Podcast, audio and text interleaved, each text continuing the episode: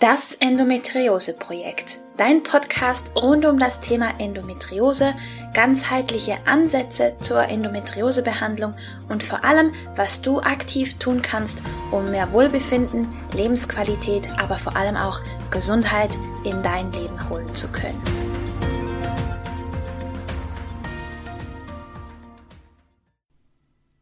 Hallo und herzlich willkommen zu einer weiteren Folge von Das Endometriose-Projekt. Ich bin Romina Skalko und ich freue mich, dass du da bist. In der heutigen Folge möchte ich mit dir über die acht Säulen des Endometriose-Managements sprechen.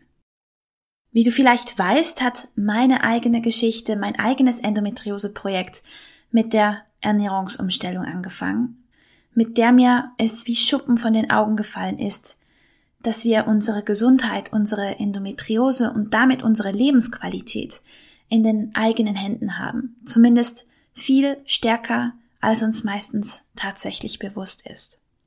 Und genau deswegen möchte ich dir von den acht Säulen erzählen, denn das sind meiner Meinung nach die Bereiche, die Säulen, wo wir Einfluss nehmen können, wo wir aktiv unsere Lebensqualität positiv beeinflussen können. Und ja, genau deswegen möchte ich sagen, lass uns einsteigen ins Thema und direkt loslegen. Säule Nummer eins ist die chronische Entzündung. Wissenschaftler wissen nicht viel über die Endometriose, aber sie wissen mittlerweile, dass die chronische Entzündung in unserem Körper die Haupttriebkraft hinter unseren Beschwerden ist, hinter unseren Schmerzen. Und genau deshalb lohnt es sich, in einen möglichst antientzündlichen Lebensstil zu investieren. Das heißt, zuallererst einmal zu evaluieren, was überhaupt Entzündungen verursachen kann und entsprechend Maßnahmen zu ergreifen, um diese Entzündungen zu reduzieren bzw. proaktiv Entzündungen zu vermeiden, wo wir sie vermeiden können. Natürlich sind Entzündungen wichtig in unserem Körper. Wir können ohne Entzündungsprozesse nicht überleben. Sie sind Teil unseres Immunsystems. Aber es ist halt wichtig zu unterscheiden zwischen den akuten Entzündungsreaktionen, wie zum Beispiel, wenn wir uns in den Finger schneiden und diese akute Entzündungsreaktion dabei hilft, unsere Wundheilung anzukurbeln und zu schauen, dass sich die Wunde nicht infiziert. Und zwischen den chronischen Entzündungen, das heißt, wenn halt ein solcher Heilungsprozess angestoßen wurde, aber halt diese Heilung nicht stattfinden kann vollständig und daher sich eine chronische Entzündung im Körper breit macht. Und genau diese chronische Entzündung ist ja, was Schmerzen fördert und was auch unser Immunsystem enorm belastet und was halt auch zu dieser chronischen Müdigkeit enorm beitragen kann. Deswegen sollte eben ein antientzündlicher Lebensstil oder ein möglichst antientzündlicher Lebensstil unser Hauptziel sein. Und die anderen sieben Säulen bauen auf diesem antientzündlichen Lebensstil auf und soll halt das Bewusstsein schaffen dafür, dass wir uns hauptsächlich um die chronische Entzündung kümmern müssen. Denn bei der Endometriose ist es ja so, dass Zellen sich nicht so benehmen, wie sie sollten, und das liegt daran, dass wir halt ein Umfeld haben in unserem Körper durch diese chronische Entzündung, die Zellen dazu bewegt, sich abnormal zu verhalten. Das heißt, dass sich Endometriose bilden kann oder Endometrioseherde nicht zurückgebildet werden, weil das Milieu halt entsprechend ist. Wir müssen also dafür sorgen, dass wir ein gesundes Milieu schaffen für die Zellen, damit sie sich auch gesund benehmen können. Kommen wir zu Säule Nummer zwei. Das ist für mich die Ernährung. Die Ernährungsumstellung hat für mich, wie gesagt, den Stein ins Rollen gebracht und ich kann nicht genug betonen, wie unfassbar wichtig und grundlegend eine gesunde Ernährung ist. Ich weiß, dass einige, die die Ernährung umgestellt haben, nicht wirklich den gewünschten Effekt erzielen konnten. Das heißt, sie konnten mit der Ernährungsumstellung nicht unbedingt die Schmerzen positiv beeinflussen. Das möchte ich einfach sagen, um dir keine falsche Hoffnungen zu wecken.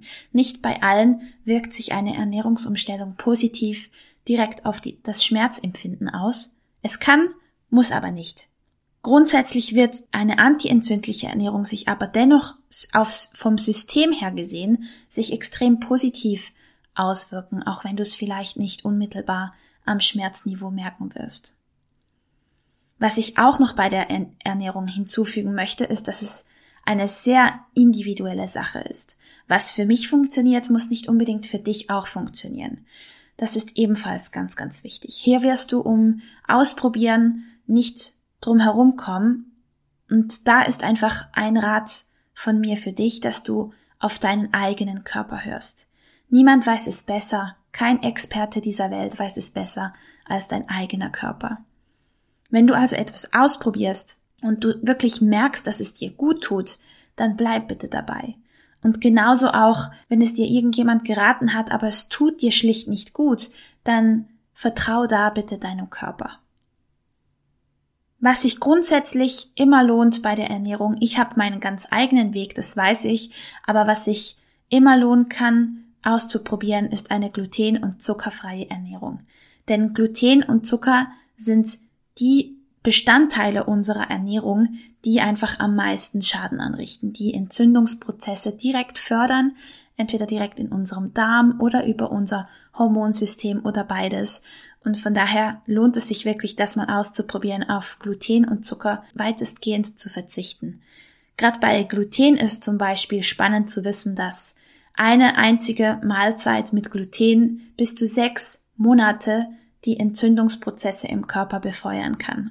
Ich finde das noch eine recht eindrückliche Zahl. Die dritte Säule ist der Schlaf.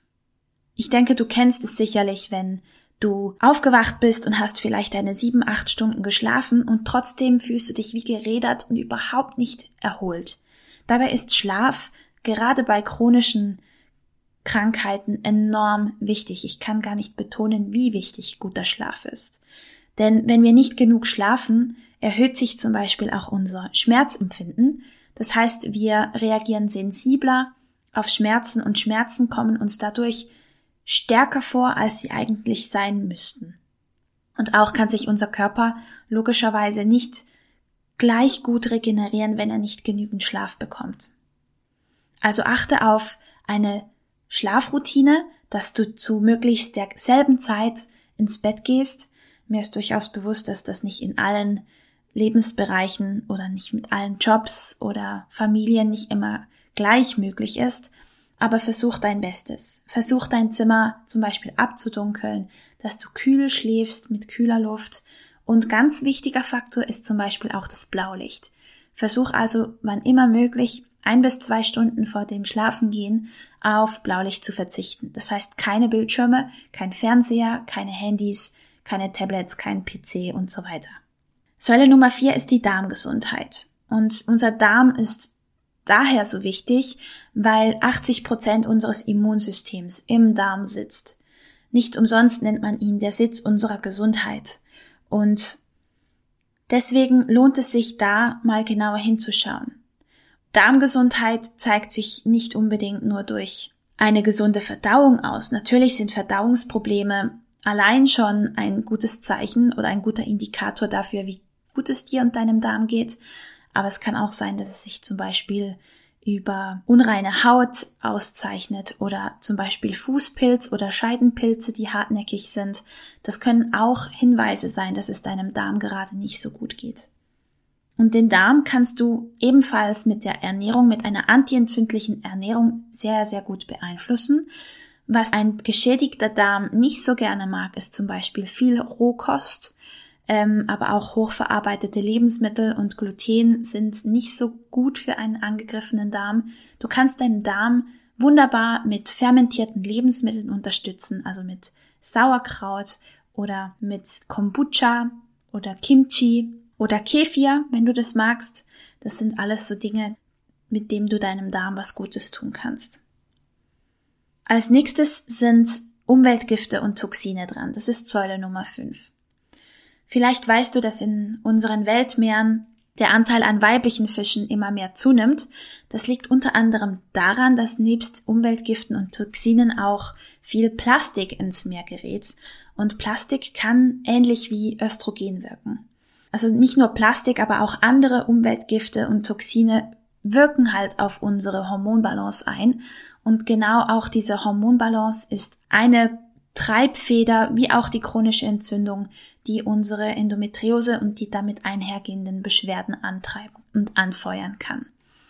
Deswegen ist ein Ansatzpunkt hier wirklich auf Plastik weitestgehend zu verzichten und auch auf andere Umweltgifte und Toxine zu achten, zum Beispiel auf deine Schwermetallbelastung. Ähm, Kosmetik ist da auch so ein Stichwort oder ähm, Putzmittel im Allgemeinen. Die sechste Säule ist Stressmanagement. Viele haben jetzt gerade während der Corona-Phase sehr, sehr, sehr stark gemerkt, dass sie sich vielleicht entschleunigen konnten, dass sie weniger Stress hatten, dass sie mehr Zeit für sich und ihre Hobbys hatten und dass sich daraufhin die Beschwerden der Endometriose verbessert haben. Es kann natürlich sein, dass es dir gerade andersherum gegangen ist, dass sich dass du mehr Stress hattest und sich dadurch deine Beschwerden verschlimmert haben. Das kann natürlich gut sein. Und ich weiß, wir Endometriose-Frauen hören das nicht gerne, Endometriose und Stress in Kombination, weil es halt gerne auf die psychosomatische Schiene abgeschoben wird. Aber trotzdem hat Stress und Stressmanagement eine ganz, ganz wichtige Rolle, wenn es darum geht, unsere Beschwerden zu reduzieren. Hier kann zum Beispiel Yoga helfen oder Meditation oder bewusstes Atmen, viel in die Natur rausgehen, spazieren gehen, alles, was dir gut tut, alles, was dir Freude bereitet und alles, was dir so ein bisschen einen Ausgleich schafft zum stressigen Alltag. Versuch dir regelmäßig Ich-Zeit zu verschaffen und wenn nötig die auch fix einzuplanen. Die siebte Säule ist Weiblichkeit. Bei so ziemlich allen Krankheiten, die die weiblichen Geschlechtsorgane betreffen, genauso wie auch bei der Endometriose, lohnt es sich, einen Blick auf die eigene Weiblichkeit zu legen. Beschäftigst du dich mit deiner eigenen Weiblichkeit? Lebst du sie aus? Hast du dich zum Beispiel schon mal mit deinem eigenen Zyklus auseinandergesetzt? Das sind alles Fragen, die sich lohnen könnten und die auch zum Beispiel die Beschwerden positiv beeinflussen können. Mein Beispiel ist hier der eigene Zyklus. Ich habe gelernt, dass wenn ich mir selber zu wenig Ich-Zeit nehme, zu wenig Pausen einlege, dass dann meine Menstruation viel stärker ausfällt und auch Schmerzen verursachen kann. Also durch meine Menstruation und durch die Beobachtung meines eigenen Zyklus weiß ich sehr genau, was ich wann brauche und wenn ich mich daran halte, dass ich dann auch deutlich von meinem Körper belohnt werde, und zwar mit einer schmerzfreien Menstruation. Zu guter Letzt kommt die Säule Nummer 8, die ich liebevoll die Endoskills nenne. Die ersten sieben Säulen beschäftigen sich sehr stark mit dem Körperlichen. Meiner Erfahrung nach braucht es nicht nur Körper, sondern auch Geist und Seele im Einklang, damit wir gesund werden können und damit es uns besser geht. Und genau darum soll sich die achte Säule drehen. Die Endoskills sind zum Beispiel Dinge wie gesunde Grenzen setzen zu können, lernen Nein zu sagen und sich an erster Stelle zu setzen. Oder auch einfach ein authentisches Leben zu leben.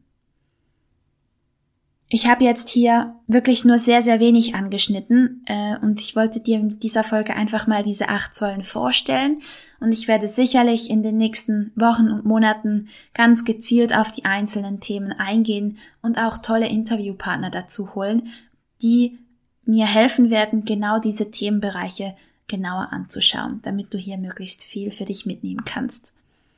Ich hoffe aber, dass du allein schon mit diesen acht Säulen ganz viel lernen konntest und vielleicht den einen oder anderen Hinweis für dich rausholen konntest, wo du ansetzen möchtest, was du anschauen möchtest und freue mich wie immer auf Feedback von dir. Vielleicht hast du noch wertvollen Input für mich, was deine Erfahrung ist oder vielleicht hast du auch Themenwünsche für den Podcast. Dann freue ich mich natürlich sehr, wenn du auf mich zukommst.